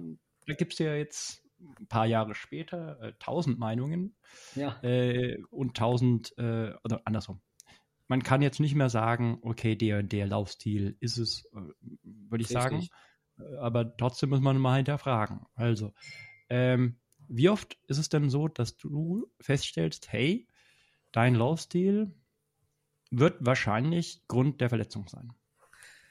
Ähm, das ist schwierig zu beantworten weil ich da immer so eine, das wahrscheinlich durch das, dass ich dieses leichter, äh, dieses Kraftathletik, Stabi-Training so essentiell finde, damit man schöner und besser läuft. Und eigentlich ist der Schuh nie schuld dran, weil du kannst auch barfuß erfolgreich äh, 2 Stunden 15 Marathon laufen. Wenn du einfach nach Kenia fliegst, dann läuft dir das barfuß. Äh, ähm, Moment, ich habe es auf den Schuh geschoben, weil das, äh, ich bin kein Fan von ein Meter, äh, ein Zentimeter und mehr Absatz. Ach so, ja. Und genau, damit konnte ich praktisch gar nicht. Ich musste über Ferse laufen. Ja. Es ging gar nicht anders. Ne? Also die ganzen Adidas, Brooks. Ich, ja, manche Schuhe hm. zwingen dich zum falschen Laufstil. Das ist eins. Ähm, ich sage immer, wenn der Schuh einfach ein komplett neutraler Schuh ist, mit einer normalen Sohle, keine Sprengung von, weiß ich wie viel, 100 Zentimetern, sondern einfach flach, gerade, von mir aus ein bisschen gedämpft, dass da kein Steinchen in deinen Fuß reindrückt, obwohl das auch ein Problem eigentlich von deinem Fuß ist, dass ihr das Steinchen ähm, unangenehm findet. Der Schuh ist ja nur ein Hilfsmittel, dass wir uns ähm, beim Joggen draußen nicht ähm, wehtun und dass wir vielleicht auch aussehen wie ein Läufer, weil Barfußlaufen ist zwar auch eine tolle ähm, Sache, aber wir brauchen nun mal oder laufen halt immer mit Schuhen. Aber der Schuh und auch das ähm, Thema des Laufstils und deswegen die Verletzung, das ist ein bisschen schwierig zu erklären. Ich sage immer, du musst deinen Körper so hin entwickeln, dass dein Laufstil und auch dein Schuh nebensächlich ist. Denn dein Laufstil ist eventuell nur nicht optimal, weil dir gewisse Muskeln, gewisse Bewegungsabläufe ähm, fehlen und wenn du die dir antrainierst, dann es wird dein Laufstil als Nebeneffekt besser und dadurch hast du keine Probleme mehr. Und oft sieht der Laufstil vielleicht komisch aus oder in der Achse sieht man, dass das Knie nach innen und nach außen schlackert oder der Knöchel nach innen einbricht und so eine Art ähm, Supination ähm, entsteht. Und dann ist eigentlich eine Struktur im Unterschenkel, im Fußgewölbe, im Längsgewölbe, im Quergewölbe, irgendwas passt nicht an deinem Fuß. Und wenn du das hinkriegst mit Training, mit Übungen, dann ist dieses Thema erledigt und dann läufst du gut. Und eventuell ist dieser fehlerhafte Laufstil in dem Moment, wo ich sehe oder in dem Moment, wo das Problem entstanden ist bei demjenigen, ist natürlich der Auslöser, aber der Hauptgrund liegt quasi lange Jahre zurück oder eben noch nie gemachte Stabi-Übungen für den Fuß, dass der einen schönen Griff, eine schöne Kraft hat, dieses Joggen, dieses Rennen ständig zu verkraften. Ich hatte selber ein großes Problem, das ist vielleicht in der Hinsicht sehr gut gerade zu erklären. Ich hatte einen Marathon gelaufen bei der Challenge Rot in der Staffel und wurde dann gefragt, kannst du spontan bei einem Run-and-Bike-Marathon in Coburg einspringen? Dann dachte ich schon, pff, du, das ist zwei oder drei Wochen nach dem Marathon in Rot. ist eigentlich nicht so mein Ding, ähm, weil ich da körperlich eigentlich in meiner Ruhephase bin, bevor ich wieder neu aufbaue. Und dann hieß es, na ja, Run and Bike, du fährst ja die Hälfte mit dem Rad und die Hälfte joggst du. dann sage ich, ja, cool. Na gut, mache ich. Das war ein bisschen auch eine Art ähm, Event mit einem Partner, einem Freund zusammen, mit dem ich jetzt seitdem immer noch zusammen arbeite auch. Ähm, ein Physiotherapeut aus Coburg. Und der hatte aber nach fünf Kilometern Krämpfe, so dass er nicht mehr joggen konnte und auch nicht mehr wirklich Rad fahren konnte, ähm, so dass ich quasi ab Kilometer fünf oder sieben bin ich halt dann durchgelaufen. Aber zwischendrin habe ich mir immer wieder gedacht, warum? warum? Bleib jetzt einfach stehen weil das, ich wusste, das ist eigentlich nicht in Ordnung, aber in dem Wettkampf war dann irgendwie schon wieder so, ah, das kannst du nicht abbrechen, bla bla bla. Im Ziel war alles okay, aber danach hatte ich eine so heftigste Ge äh, Fußgewölbsentzündung, Plantarfaszie, mhm. dass ich beim Joggen nie, irgendwie das Gefühl hatte, irgendwas stimmt hier nicht. Ich laufe hier irgendwie auf Eiern und ähm, meine Trainingskollegen gesagt haben, ey, Zach, stopp mal, irgendwas ist mit deinem Fuß komisch. Und dann haben die mir gesagt, dein Knöchel knickt nach innen fast bis auf die Bahn. Da habe ich gesagt, ja, es fühlt sich auch irgendwas komisch an. Und dann kam raus, mein Fußgewölbe ist durch diese Zweifachbelastungen in Coburg, das war mit 1500 Höhenmeter der Marathon, so belastet gewesen, dass alles entzündet und überfordert war und quasi nachgegeben hat. Und dann hatte ich einen Laufstil kurz vorm Bruch gefühlt. Und dann war das für mich eine sechs oder acht Wochen Pause. Und das hat man selber gar nicht mehr so richtig gespürt anscheinend. Ja? Selbst ja, du als so erfahrener hast das nicht gespürt. Also das richtig. Wahnsinn. Ich hatte keinen Schmerz, dass ich sage, oh, ich kann nicht auftreten, sondern ich hatte gedacht, irgendwas ist komisch, aber ich konnte es nicht definieren und bin weitergelaufen. Und erst andere haben mir gesagt, irgendwas passt hier nicht. Und diese Entzündung war so schlimm, dass ähm, das MRT, was ich dann gemacht habe, weil zu dem komme ich gleich, wie ich ähm, Verletzungen analysiere, wenn ich das Gefühl habe, es ist was Ernstes, ist der direkte Weg zum Radiologen und mach ein, lass ein MRT machen. Und ich kann ja nicht reingucken in meinen Fuß. Ich sehe ja nicht, was es genau passiert, aber ich sehe, es ist komisch.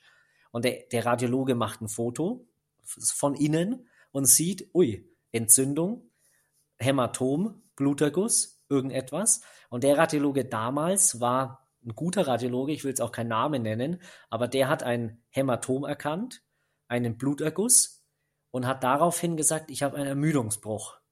Das war für mich natürlich das Ende der Geschichte und dachte, es gibt es nicht, dass ich wegen dieser Dummheit jetzt einen Ermüdungsbruch im Sprunggelenk oder Mittelfuß habe.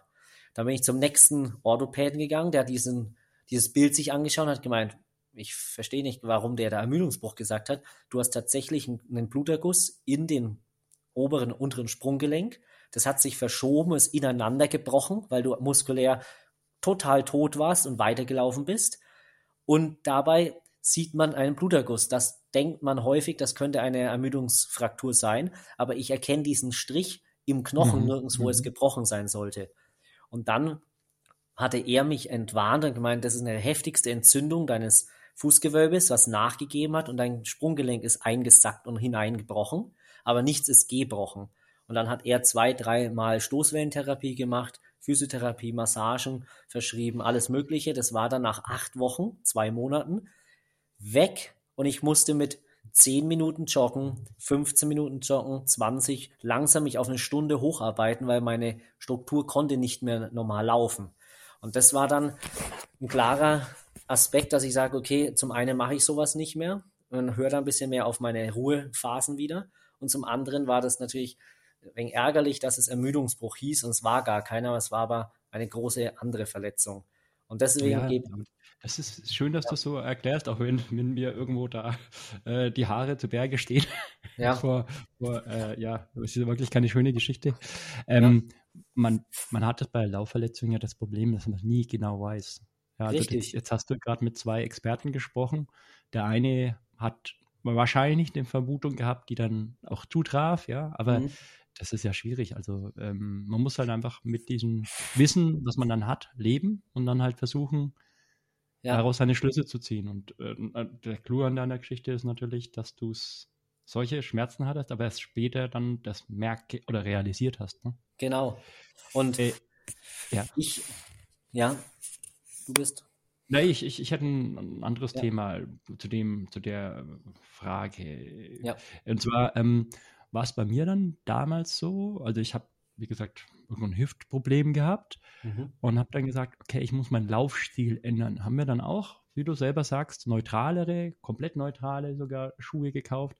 Ähm, habe dann, ähm, ich weiß gar nicht, wann das war, aber später tatsächlich aber wiederum Probleme bekommen mit der Achillessehne. Also wenn du jetzt, ja. musst, musst dir vorstellen, du bist, äh, läufst fünf bis zehn Jahre oder noch länger in nach einem gewissen ähm, Lauftechnik, Laufstil. Also mhm. nennen wir es mal ähm, so wie 80 Prozent Laufen mit Ferse äh, voran und ausgestreckten Knie, was dann ja. nicht so sein soll.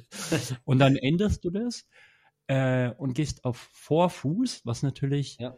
wenn du dich damit mal befasst, für den Fuß an sich viel, viel besser ist, weil du nutzt, du tust dann auf einmal genau das, was du sagst, du tust Kraft aufbauen im, ja. im ganzen kompletten Fuß ähm, Bereich und tust diese Federung eben nicht über den Fuß machen, über ja. den Schuh, sondern genau über den über Fuß. über die, über den Fuß, mm, ja, über den Fuß selber. So, ja. dann gab es aber eine äh, große Schwachstelle, das ist die Achillessehne. Und die hat dann irgendwann wehgetan. War nie schlimm, aber äh, meine Frage ist, ähm, wenn man jetzt tatsächlich so weit kommt und sagt, hey, dein Laufstil ist nicht gut, mhm. ähm, ja. und sagt ihm, ja, mach doch was anderes. Tut man ihm dann nicht ähm, ein anderes Problem, was er davor nie hatte, dann ja. hervorrufen? Richtig. Also ich denke, deine Antwort soll sein, na ja, klar, deswegen brauchst du ja diese langsamen 10% Wachs, also, Richtig. Ähm, Steigerungen und Stabi. Genau, das ist es ähm, fast schon die beantwortet, aber es gibt noch eine weitere ähm, äh, Antwort darauf. Ein Laufstil, den machst du so, wie du ihn unterbewusst machen möchtest. Und du machst ihn so lang, bis dir entweder jemand sagt, hm, der ist blöd, mach, ihn, mach was Besseres, oder du liest etwas und da steht, Vorfußlauf ist cooler, besser, schneller, effizienter. Und dann ihn von quasi jetzt auf gleich anzupassen, zu verändern, geht eigentlich nicht, weil Laufen an sich unterbewusst stattfindet. Du musst in deinem Unterbewusstsein den Stil anpassen. Komme ich gleich dazu, wie man das macht. Und wenn du ihn anpasst, indem du einen anderen Schuh kaufst, der dich vielleicht etwas mehr dorthin auch bringt und du quasi nicht so viel Dämpfung in der Ferse hast, dann wirst du mehr im Vorfuß laufen, weil sonst tut es weh, wenn du auf der Ferse aufkommst. Dann belastest du neue Strukturen und dann hast du quasi von jetzt auf gleich neuer Schuh dran, sofort neue Belastungen und deine Sehne, Achillessehne in dem Fall, Fußgewölbe, Wadenmuskulatur, die ist ja von jetzt auf gleich, wow, 100% verändert, überfordert. Also die langsame Anpassung der, der, des neuen Schuhes ist dann zu schnell, dass das alles nachkommt. Und dann passiert diese Entzündung oder Weh, äh, Achillessehnenauer. Meine Lösung wäre, einen neuen Schuh oder eine neue Idee des Laufens langsam sukzessive einzubauen in das Training, den Schuh auch mal 14 Tage einfach privat im, im, im, Gehen zu verwenden. Das wäre eine Möglichkeit, so einen neuen Schuh oder neues System mhm. einzubauen. Aber eigentlich, wenn man sagt, der Laufstil soll verändert und verbessert werden, dann musst du deinem Körper Übungen zur Verfügung stellen und dann kommen wir zu dem Lauf-ABC, was auch niemand macht. Aber wenn ich einen Profisportler anschaue im, im Laufen, dann praktiziert er mehrere Stunden in der Woche Lauf-ABC, Laufkoordinationsübungen und Kraftmotorikübungen. Es sind Dinge, die, die sehen komisch aus, die sind ein bisschen äh, lustig teilweise zum Beobachten. Es macht aber niemand, der, ich sage mal, 99 Prozent der Läufer in Europa machen das nicht und diese 1 Prozent sind dann die, sage ich mal, Profisportler, denen es äh, eingebläut wurde. Du machst das weil du wirst eine bessere Beweglichkeit, eine bessere Laufökonomie haben, eine bessere Laufeffizienz und dadurch wirst du langfristig besser laufen, schneller laufen und schmerzfrei. Und das ist mein Grund, warum ich Laufstilanalysen mache in meinem Studio. Ich analysiere den Laufstil an sich und wenn es Optimierungspotenzial gibt, dann erkenne ich das zwar und ich sage es auch gerne dem Kunden, der drauf läuft, den ich analysiere. Ich mache auch Videos davon und zeige es ihm direkt live, was ich meine, was besser sein könnte. Und danach gebe ich ihm einen Trainingsplan dafür, für Lauf-ABC, für Leicht, äh, Kraftathletik und für Stabi-Übungen, die genau dieses, was ich erkannt habe, verändern werden, aber in sechs, acht Wochen Übungen. Und danach verändert sich dieser Laufstil dauerhaft in seinem Unterbewusstsein. Kannst du dir das so vorstellen? Kniehebelauf und Anfersen, das kennt ja jeder. Man hebt das Knie 90 Grad oder fährst an bis zum Po. Wenn ich das mache, 30 Meter lang und das dreimal hintereinander, viermal hintereinander und dann eine neue Übung, dann ist es ein völlig übertriebenes Laufen. Also so hoch hebt man sein Knie ja fast nie. Aber wenn dein Unterbewusstsein das oder dein Körper das sechs Wochen durchführt, zweimal die Woche, nach oder vor einem Dauerlauf, dann wird er 60, 50 Prozent von diesem extrem übertriebener Bewegung in seinem Unterbewusstsein abspeichern und dann läufst du mit 50, 60 Prozent dieses übertriebenen Kniehebelaufs im klassischen Jogging. Und schon ist dein Laufstil verbessert, verändert und schöner. Und das ist quasi meine Herangehensweise, dich langfristig zu äh, umzuprogrammieren zu einem effizienteren, ökonomischeren Laufstil. Das ist die Grundidee von, von meiner Arbeit und nicht zu sagen, Hö, nimm den äh, Lauf bitte ab jetzt auf den Vorfuß, nimm diesen Schuh und du wirst schneller. Dann hat der vier Wochen spät, später Achillessehnenprobleme und denkt sich, was ist denn jetzt los? Ich muss eine Laufpause einlegen. Das hat niemandem was gebracht, außer dem Laufschuhverkäufer vielleicht. Ich kenne gleichzeitig, ähm, aber so gut wie keinen, der in seinem Laufstil ähm, jetzt wirklich bewusste Änderungen einbaut, der Gestalt, dass er mal einen Tag Vorfuß läuft, einen Tag äh, mit dem anderen Schuh anders und einen Tag mhm. mal wirklich äh, extrem Ferse. Ähm, Richtig. Warum eigentlich nicht? Ja, weil ich mir nicht vorstellen kann, dass man das überhaupt umsetzen kann. Weil ich kann beim Joggen, denke ich doch nicht ans, an die Art des Laufens. Ich kann für fünf Sekunden oder mal eine Minute mich zwingen. Aber wenn ich einen schönen Trail durch den Wald jogge, ja, da habe ich anderes zu tun. Da schaue ich schön durch die Ecken und durch die Gegend, dass ich nicht über keine Wurzel hüpf, fall. Und wenn ich auf einer schönen Landstraße jogge, dann schaue ich da vorwärts, vorausschauend. Aber ich denke ja nicht dran, wie setzt man Fuß am Boden auf, nur wenige Sekunden.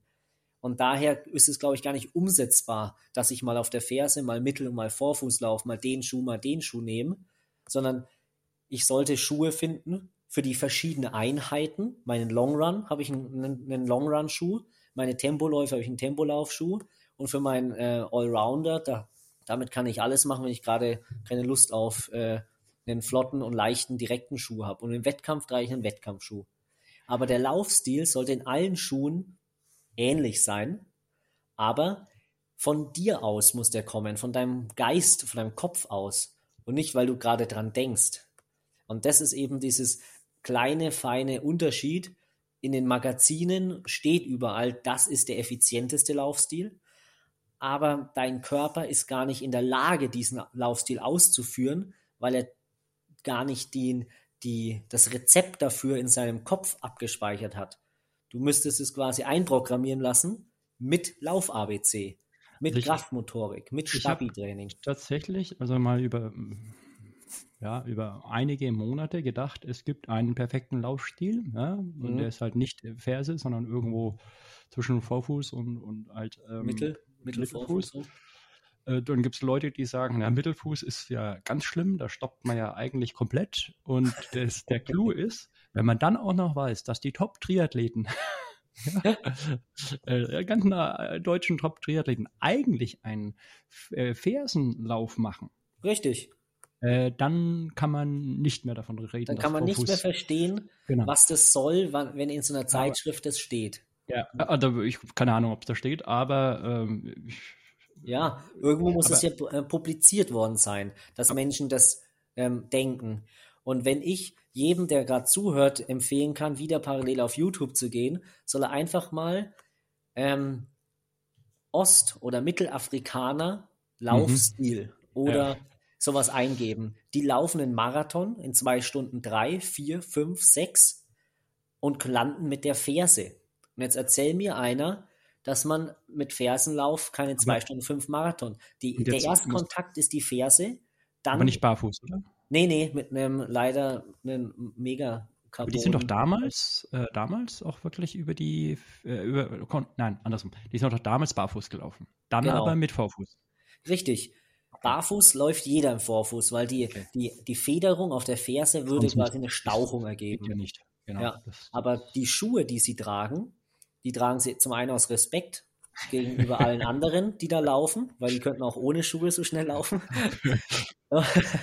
Und zum anderen sieht man, der Erstkontakt ist die Ferse, weil das ja. fünf Zentimeter höher ist als die Zehe von, von der Sprengung.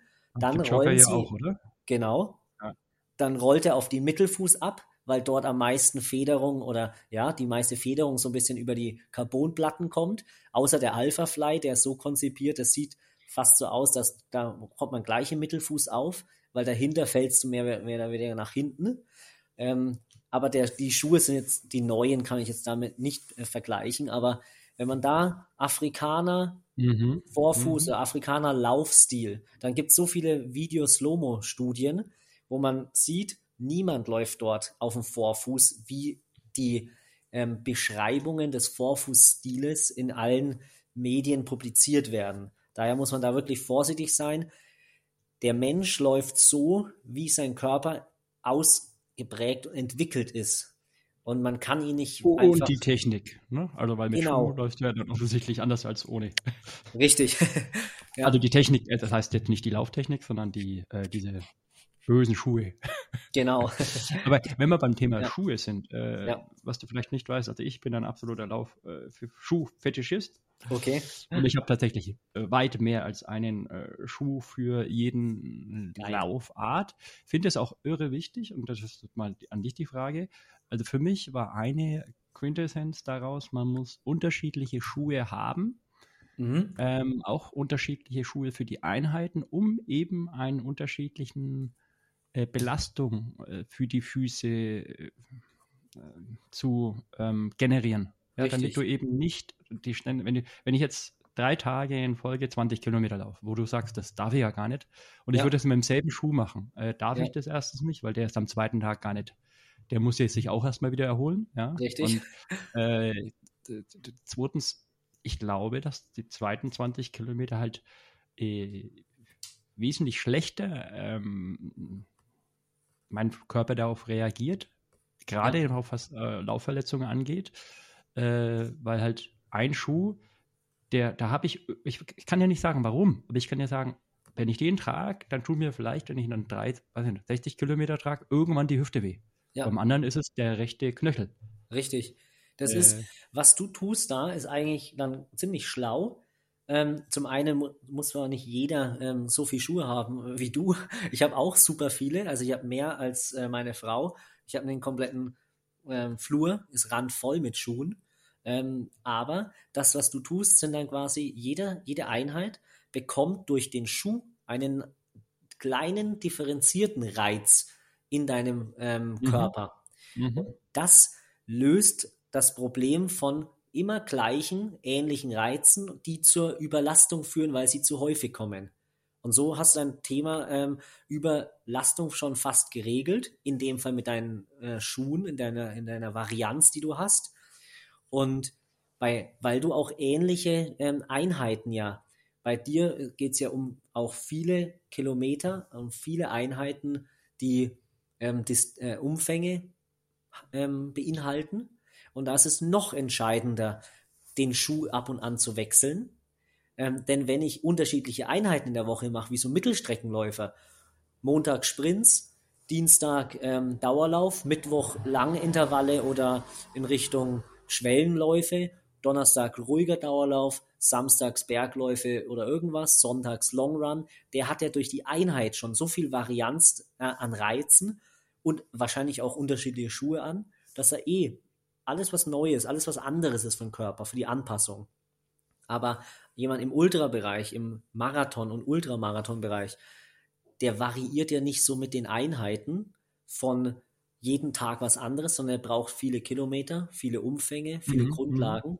und unterschiedliche Schuhe am besten dafür. Und schon ist, ist ein. Thema geregelt, dass du unterschiedliche Reize deinem Körper gibst. Jetzt nochmal ein, eins zum Thema Lauftechnik. Mhm. Auch, leider auch nur mich betreffend jetzt erstmal, aber vielleicht können die anderen trotzdem daraus lernen. Ja. Ähm, Frage ist, muss man seinen Laufstil ändern? Ähm, bei mir ist die Besonderheit, ich habe einen sehr langen Laufstil, Frequenz von 165 schnell bin. Man sollte mhm. 180 haben. Und das wird einem eigentlich ziemlich eingebläut. Ähm, aber da sage ich wieder zurück. Das steht so ihnen überall, dass man Vorfuß laufen soll und am Schluss ja. ist es gar nicht so. Ähm, es ist auch gar nicht so einfach, die 165 auf 180 zu bringen. Das ist ultra schwer. Äh, was bedeutet, ist mir klar. Ne? Effizienz, da kleinere Schritte, kleinere Fallhöhe, äh, weniger Belastung auf, auf dem Fuß. Ja. Aber Vorteil ist halt, ähm, ich sage jetzt einfach mal, ich habe wesentlich weniger Puls, als wenn ich äh, schnell laufen würde. Ja. Ich denke auch, da kann man auch von der die Beantwortung so ein paar unterschiedliche Aspekte einfließen lassen. Äh, es gibt keine perfekte, genau, Schrittfrequenz. Es gibt auch keine perfekte Schrittlänge, weil manche sagen, hey, ein Meter und du solltest aber doch 1,50 Meter einen Schritt haben. Ähm, das ist abhängig von deiner Anatomie, von deiner Körpergröße, von deiner Beinlänge. Und die Schrittfrequenz ist ebenfalls abhängig davon, wie du im Training Frequenzreize dir setzt und quasi deine Muskulatur hüftabwärts, wie schnell kannst du dein Bein hochheben, nach vorne setzen und wieder auf dem nach hinten durchführen, also deinen, deinen Schritt ausführen. Und wenn du den gemächlicher, ruhiger, mit einem flacheren Schritt ausführst, was in deinem Fall auch effizienter ist, wenn es im Bereich Ultras geht, weil da musst du so effizient wie möglich mit deiner Muskulatur haushalten und mit deiner Energieversorgung. Da hebt man kein Bein, äh, kein Knie 90 Grad und die, Ferse an Po wie äh, ein 200 Meter Läufer, sondern läuft, läuft, ist der Stil anders wegen deiner Distanz. Aber man kann natürlich ein bisschen an deiner Frequenz arbeiten, da müsste man aber an deiner an, an, an ja, aber bleiben wir mal beim Thema, beim, beim Thema Laufverletzung. Ja. Würdest du sagen, okay, nee, das solltest du wirklich dran arbeiten? Also ich sage jetzt mal generell, ähm, ist das das oder, oder würdest ich, du eher sagen, naja gut, das ähm, mal so, hm. mal so? Ne? Ich würde diese ähm, Effizienzdaten sind eher zweitrangig bei Thema Verletzungen. Oh, also ich okay. würde sagen, die haben keinen ähm, Aspekt auf die klassischen Verletzungen, die ständig passieren. Also absolut nicht. Okay, gute Nachricht. Ja. Und jetzt haben wir ein wichtiges Thema äh, noch gar nicht angesprochen. Jetzt stell dir mal vor, jetzt bin ich verletzt. Mhm. Jetzt habe ich mein Bein rausgerissen, es wurde wieder hingebappt. Ja. Jetzt muss ich wieder anfangen zu laufen. Äh, ja. Aggressive Frage her. Du bist beim Arzt und äh, der sagt dir freundlicherweise, ja, das mit dem Laufen, Herr Wedel, das wird nichts mehr. Was macht man da? Ja, das ist tatsächlich ja häufig eine Aussage, dass jemand mit einer ähm, Verletzung dann irgendwann beim Arzt landet und der einem sagt, lass es mal lieber, mach eine Pause oder suchen sich am besten eine andere Sportart. und das löst das Problem ja nicht. Ähm, das ist einfach nur eine eine blöde Aussage für jemanden, der den Sport liebt und da beim Laufen dabei bleiben will. Ähm, man sollte sich vielleicht jemanden im Umfeld suchen, der damit sich schon ausge, äh, sich auskennt oder sich beschäftigt hat, oder einen Arzt aufsuchen, der Sportaffinität hat oder vielleicht selbst Sportler ist oder war. Und der würde einem dann versuchen, Tipps zu geben, wie man wieder zurückkommt. Und natürlich ist bei einer Verletzung, die sehr intensiv ausgefallen ist, dass man nicht mehr joggen oder gehen kann, sage ich jetzt einfach mal, eine richtig schlimme Sache, ist erstmal eine Laufpause, eine Zwangspause angesagt. In der Pause, sage ich immer, kannst du alles andere an deinem Körper trainieren, was du noch bewegen kannst. Und wenn du abwärts, hüftabwärts einen Schaden hast, dann kannst du deinen Bauch, deine Lendenwirbelsäule, deinen Oberkörper, deine Arme und deinen Nacken trainieren. Ob das jetzt für die Arbeit ähm, vielleicht als Ausgleich ist oder als Stabi-Training für den Bauch. Hauptsache, du tust irgendwas anderes und bleibst bei Bewegung und Sport. Lässt die Beine in Ruhe. Und sobald die Beine wieder gehen, musst du Wahrscheinlich bist du parallel bei so einer Verletzung eh bei einem Physiotherapeuten, der dich physiotherapeutisch massiert, behandelt, versucht herauszufinden, wo es herkommt, was man lösen kann. Oder du musst einfach auch Pause machen, weil irgendeine Struktur kaputt war. Und dann ist ein Einstieg ähm, auf ganz kleiner Ebene sinnvoll. Also wirklich kleiner Ebene heißt Spaziergehen, ähm, Wandern, Hiken, Alternativsport. Das erste, was du ausprobieren kannst, ist dann auf ein Fahrrad zu gehen. Ähm, du hast ja auch das Swift dann für dich entdeckt. Äh, man kann aber auch einfach so auf einem normalen Fahrrad draußen unterwegs sein und gucken, geht die Radbewegung. Dadurch habe ich schon mal einen Bewegungsablauf in den Beinen, der äh, irgendwo einer Bewegung ähnelt, die man beim Joggen auch brauchen könnte. Und dann tue ich mit Alternativsport mich langsam wieder zurückführen, mache parallel Beweglichkeiten, Dehnungen, einfach um die verletzte Struktur flexibel und äh, vorzubereiten, was wieder passieren soll, das Joggen. Und irgendwann, wenn der Schmerz weg ist, wirklich weg, mache ich den ersten Lauftest und der geht zehn Minuten. Und der geht wirklich nur fünf Minuten in eine Richtung, fünf in die andere. Und im besten Fall war der Test so, dass ich zurückkomme und keinen Schmerz habe. Denn wenn ich losjogge und erst aufhöre, wenn der Schmerz wieder leicht rankommt, dann habe ich das Problem eigentlich schon wieder getriggert oder ein bisschen Feuer in die, äh, in die Wunde gegossen. Das ist dann zu viel gewesen. Deswegen maximal unterfordern und sich ganz langsam wieder herantasten. Ähm, das ist so eine, so eine pauschale Aussage, die ich jetzt mal zu der Frage oder zu dem Thema geben kann. Das ist aber natürlich schon, da tut es ja den Läufern richtig weh. Das ist jetzt ähm, auch an jemanden, den ich vor kurzem wieder getroffen habe, äh, hat mir gesagt, er kann momentan nicht laufen. Ähm, das ist natürlich schwierig. Äh, man will ja eigentlich laufen, ne? man brennt mhm. dafür. Ja. Und es ist schwierig wahrscheinlich dann wirklich ihm zu sagen, okay, nee, ist besser, dass du Power machst oder vielleicht geht es ja doch. Und da kann man keine Tipps geben, ne? Das, das ist ja, ich kenne so viele, die schwere Verletzungen haben oder mit Verletzungen weiter trainieren. Und natürlich, wenn Sie mich fragen, gebe ich Ihnen super ehrliche Antworten und sage, das Ende der gesamten Geschichte, wenn du so weitermachst, sind schwerwiegende und langfristige Schädigungen bis zum Invalidenstatus und dann haben wir noch größere Probleme, als wir sie jetzt mit gerade haben. Ähm, und ich versuche ein Bewusstsein aufzubauen, dass derjenige herausfindet, was war der Auslöser für mein Problem? Kann ich es in Zukunft vielleicht vermeiden durch diverse Behandlungen, Methoden, Trainings, anderen Alternativsportarten? Ähm, ist es etwas, was vielleicht dauerhaft bleibt? Stell dir vor, du stürzt aus Versehen äh, im Wald oder beim Traillauf und ähm, reißt dir ein Stück Knorpel ab. Dann wird der Knorpel nicht wieder dran wachsen. Der wird dann wahrscheinlich geklettet, gesäubert. Das ist halt ein Unfall gewesen. Dann ist die Frage, wie mache ich danach weiter? Oder wie mache ich nach einer Überlastungserscheinung, nach einem Runner's Knee, einer ISG-Blockade oder einem Schienbeinkantensyndrom, eine Entzündung der Schienbeinhaut weiter. Das sind alles unterschiedliche Herangehensweise, wie, die ich dann individuell versuche zu erklären, das war jetzt das Problem. Passiert ist es höchstwahrscheinlich deswegen und in Zukunft kannst du es lösen, wenn du folgende Dinge machst.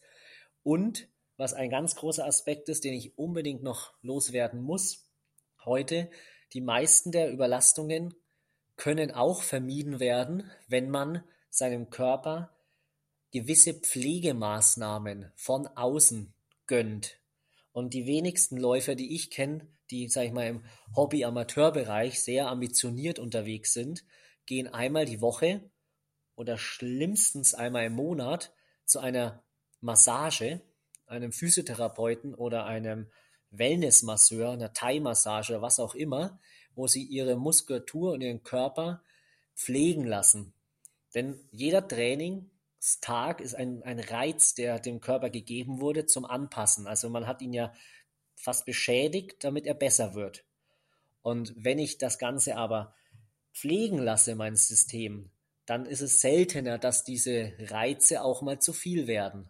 Also so eine Massage tut eher jedem gut. Und wenn die auch noch intensiv, sage ich mal, eine Art Auskämmen der Muskulatur ist. Wie, genau, wie kann ich, kannst du mir nochmal erklären, weil ähm, ja. dass eine Massage, dass man sich äh, massiert, massieren lässt, äh, kennt ja jeder. Aber ja. ähm, ich habe keine Ahnung, ehrlich gesagt, was das genau mit dem Muskel macht.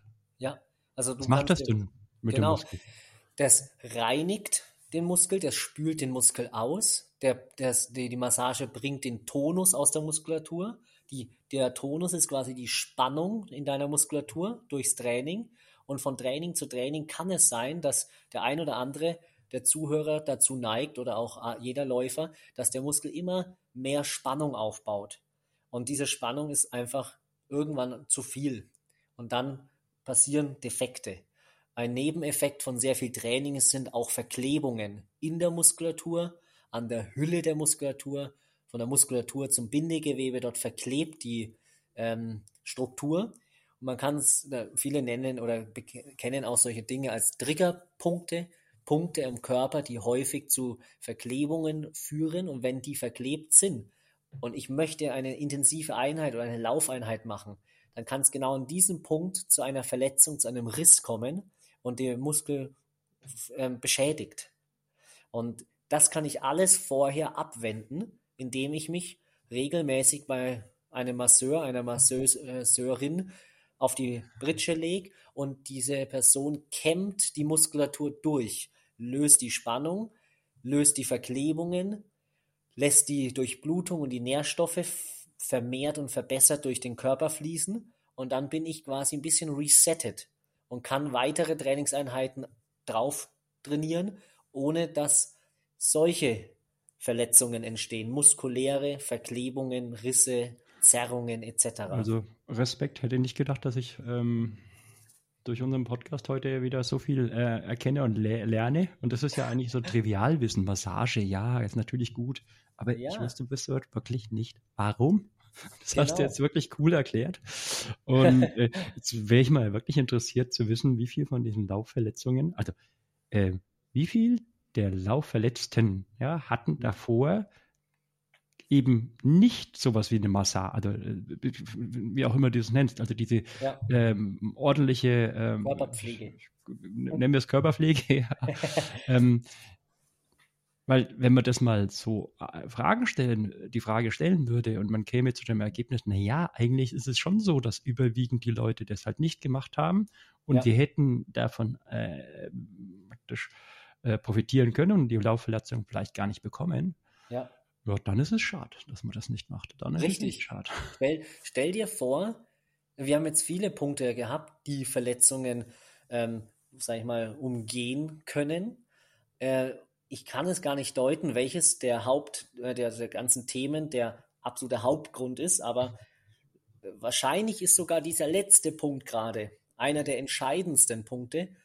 Denn wenn mein Muskel auf zu hoher Spannung auf verschiedenen Bereichen des Gelenkes zu stark zieht, dann verändern sich auch meine Achsen, meine Gelenke, die Spannung auf das Gelenk. Und das löst wiederum Dinge aus, dass äh, es zu einer Verletzung kommt. Wenn ich meinen Körper immer ausgerichtet ähm, train trainieren lasse, ohne dass er sich verzieht oder, oder Spannungen aufbaut, die nicht hingehören, kann sein, dass der ein oder andere Läufer viel länger komplett schmerzfrei trainieren kann und Spaß hat. Und erst wenn er inklusive dieser Massagetherapien und dieser Pflege die Intensität und Umfang sowas von massiv überhöht, dass das Gelenk an sich oder der Knochen an sich zu viele Aufprallreize kriegt, das kann der Masseur ja nicht ändern. Dann schädigt man eben eine Struktur im Gelenk oder am Knochen und dann kommt es zu, zu einer Verletzung, die auch der Masseur nicht regeln kann.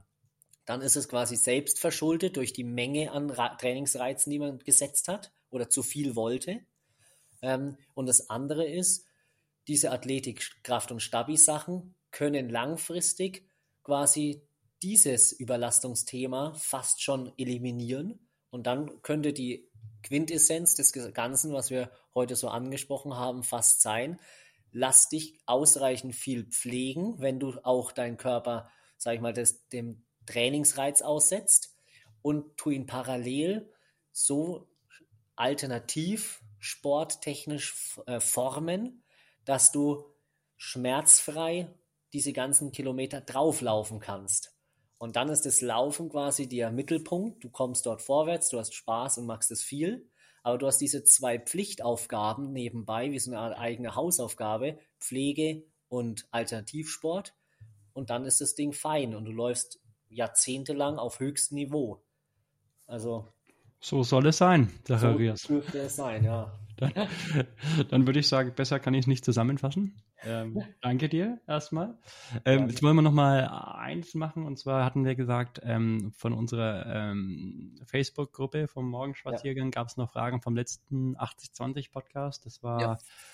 also die Frage nach Hardware und Trainingszone. Teilweise hast du die selber ja schon beantwortet. Ich hatte genau. jetzt noch ein Thema. Ich hatte gesagt, ähm, ich benutze tatsächlich ähm, eine ähm, ein Add-on von dem Chrome Browser, den ihr mhm. im Internet ähm, kostenfrei erstmal herunterladen könnt. Ich glaube, der hat zwar eine Option, dass man ihm 10 Euro spendet oder dergleichen. Äh, ja. Schaut es einfach mal an. Das Ding heißt Elevate for Strava. Elevate for Strava. Ähm, hat jemand geschrieben aus, aus Frankreich, glaube ich, Thomas Champagner, schön. Und äh, was macht das? Das ist so eine Art Training Speak Very Light, aber ziemlich cool. Also der äh, zeigt eure äh, Strava-Daten nochmal in der ganz eigenen Weise an, ähm, berechnet eben auch die Fitness, die Fatigue und die Form. Immer diese Belastung und Entlastung halt auch. Äh, und ich denke, damit könnt ihr auch diese 80-20 Trainingseinheiten vielleicht beobachten. Mhm. So genau, genau kenne ich es nicht. Es ist sehr mächtig, das Tool. Äh, also mächtig heißt ähm, sehr komplex. Ja. ähm, ja, das ist von mir der Tipp. Und der äh, lieber Zacharias hat ja die Frage teilweise mit den Trainingszonen schon selber beantwortet. Genau. Ja, dann hätte ich gesagt, Zacharias, tausend Dank. Ähm, wirklich ein großes äh, Lob ich habe viel gelernt. Perfekt, vielen Dank. Ich hoffe, ich konnte es genau so bildlich und einfach wie möglich erklären, denn das ist mir immer am liebsten, solche Fragen so zu erklären, dass man es einfach verstehen kann ähm, in seinem täglichen Ablauf. Und ich freue mich auch immer, mit dir über so Themen zu sprechen und da vielleicht das ein oder andere Thema ja, zu erläutern und ja, Bewusstsein es, zu. Es war kein einfaches Thema, ne? Also, ja. weil es ja darauf keine Antworten gibt. Wir sind ja nicht Richtig. weder Ärzte noch sagen wir, dass wir alles das wissen. Freue ich mich auf, keine Ahnung, was wir noch alles anstellen werden zusammen. Und bis Richtig. dahin, schöne Grüße in die Sonne. Mache ich. Alles klar. Schöne Zeit.